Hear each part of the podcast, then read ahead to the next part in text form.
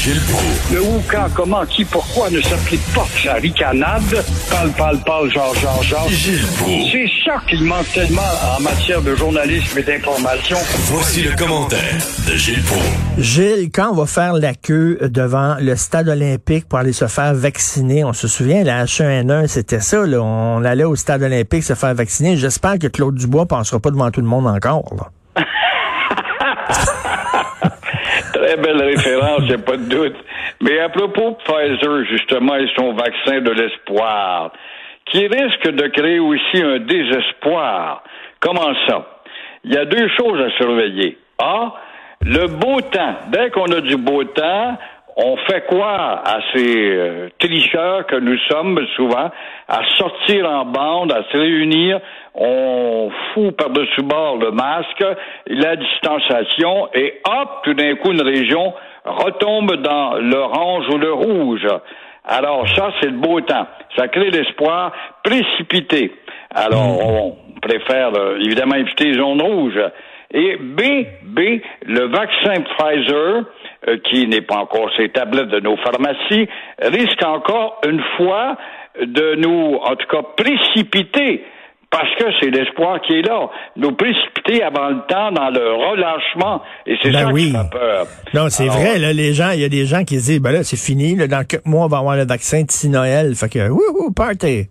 Exactement. Mais ce qu'ils oublient, ces étroits d'esprit, c'est qu'il est efficace à 90% Alors, il faudrait pas que nous soyons constamment dans le 10% parce que là, ça prendra pas de temps. C'est pas pour rien que l'Organisation mondiale de la santé nous a dit ce matin, encore une fois hier soir, ne fermez pas les yeux à cause de cet espoir. Parce que là, là dans le 10% tu vas empoigner des témoignages dans le Journal de Montréal le matin. Dire, mais oui, malheureusement, je l'ai eu, puis c'est pas si efficace que ça. Ils vont être dans le 10 Mais là, mais avez-vous vu la liste des parties, là?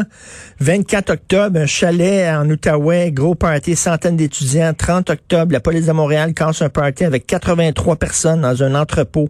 31 octobre, 145 personnes dans un début de boisson clandestin, etc., etc. 200 personnes dans un mariage euh, euh, à Côte-des-Neiges. Ça finit plus, là, avec la, la gang aussi, avec les autos modifiées. Oui, oui, à part les acidiques, faut les nommer, Ben pas oui. passer pour raciste, mettons tout le monde dedans, mais additionne tout ce monde-là, t'es déjà rendu au-delà d'un millier, peut-être 1500, 2000 personnes. Moi, j'aimerais bien savoir la facture totale que ça va rapporter en termes de constat, et pas toujours de contravention. Ben non. Alors, Éric Salvaille, euh, et si c'est vrai ce qu'on a entendu hier, c'était, euh, il y avait un certain problème, M. Salvaille. Oui, trois témoins qui compromettent vraiment euh, le petit Eric et euh, ils ont fait des déclarations très compromettantes en démontrant que l'animateur, en tout cas, euh, était un pervers. Je ne sais pas s'il est encore au présent, mais il l'était au passé.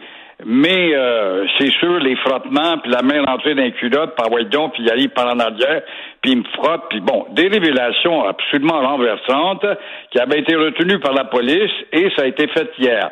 Mais euh, parmi les trois témoignages, Comment ça se fait? C'est des, des- des demi-hommes qui l'attaquaient, lui, les attaquaient. Ce sont des demi-hommes. Il n'y en a pas un là-dedans qui aurait pu se revirer de bord puis mettre son poing sur la gueule. Mais non, c'est bizarre quand même, on a peur. Nous, on préfère utiliser un Kleenex qui donne un bon coup de mouchoir.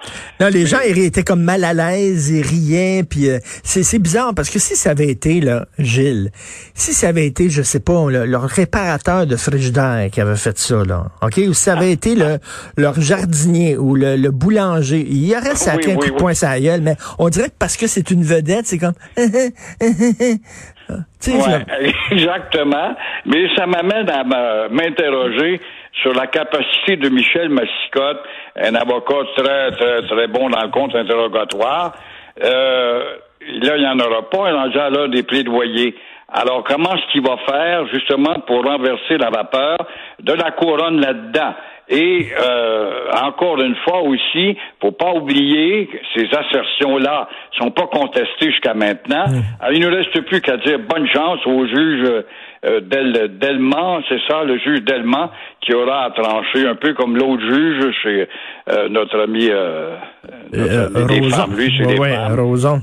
Alors, Éric Salvaire, donc on va on va avoir le, le jugement bientôt, j'imagine. Et la loi 21, donc le des braillardes qui continue, mais là, c'est on entend plutôt les gens qui défendent la laïcité, là. Oui, il était temps, la semaine passée, c'était des braillards d'Ottawa, tout à la sorte d'Ottawa et de Trudeau, ça. Et la loi, la timide loi 21, faut-il le répéter? Alors, les bornés fanatiques, encore une fois, contestent. On sait bien que la contestation, là-dedans, je t'apprends bien, mon cher Richard, c'est pas la contestation de la loi 21 qu'on fait, c'est la contestation parce que c'est une loi très timide, c'est la contestation, la condamnation du Québec entier pour euh, ce qu'il veut comme affirmation nationale, comme euh, distinction. Alors la preuve, la preuve, on l'a vu, les avocats Tartuffe qui représentent les broyards n'ont pas daigné, n'ont pas osé euh, contre-carrer, contre-interroger mademoiselle, une femme merveilleuse, hein, l'épouse de Ralph Badawi, ben qui oui. est en Arabie Saoudite, parce qu'il s'est battu pour la liberté, lui, l'épanouissement des femmes, puis il a été condamné à 200 coups de fouet et puis ça fait déjà quoi, près de dix ans qu'il traîne en tôle. Alors, toujours les îles, elle a dit, est venue dire, moi j'ai adopté le Québec parce que j'en ai été tanné de voir la domination de la femme dans ces pays. Et euh, la loi 21, dit-elle, est la seule, la seule solution pour vivre sans religion. C'est ça qui est le but de la société laïque de François Legault. Et les, les, les, les jeunes, là, euh, euh, professeurs voilés, les, les, les, enseignantes, qui disent la loi m'empêche de de, de, de, de, faire ma job. Non, c'est ton imam qui t'empêche de faire ta job. Si tu veux, va voir ton imam, puis demande-lui, est-ce que vous me donnez la permission d'enlever mon voile six heures par jour? S'il dit non, le problème, c'est pas la loi. Le problème, c'est ta religion, c'est ton imam qui t'empêche, qui te dit, toi, tu, je, te préfère chômeuse que, que, d'enseigner pas de voile plutôt que de renier ben ta religion. Alors c'est euh, c'est la foi du charbonnier. Tu dois croire si tu veux que Allah t'accueille au ciel. Donc tu écoutes nous autres, les manipulateurs politiques que nous sommes devenus. Et ça, nos nonos, ça passera pas ça, nos nonos des surlibertés du Québec et de la charte pour les avocats, ils le savent, sont hypocrites. Mais évidemment, ils font de l'argent avec ça, puis de la manipulation, surtout quand tu détestes le Québec dans son entièreté. Un, épisode de La Petite Vie qui a été censuré par Radio-Canada. Parce que vous avez vu ça, je sais pas si vous avez vu ça, mais il y a, la petite vie, il, se moquait un peu des, des, des racistes, puis bon, c'était du deuxième degré là, euh, mais là on a décidé d'enlever ça à Radio Canada de leur plateforme euh, euh, Tout TV parce qu'ils ont dit peut-être les gens comprendront pas le gag. C'est fou Gilles comment le deuxième degré est plus compris maintenant. L'ironie, euh, Yvon Deschamps puis son monologue Nigger Black qui nous faisait tant rire, ce serait impossible maintenant de le faire jouer sur les ondes de radio. Parce que les gens diraient que c'est raciste. la rectitude s'est installée, a envahi la logique même. Et Radio-Canada, qui été un moteur d'évolution euh, intellectuelle du Québec euh, au début des années 60. Quand on parle de la Révolution, vous savez, Radio-Canada a un grand rôle là-dedans. Ça a été vrai jusqu'en 1970.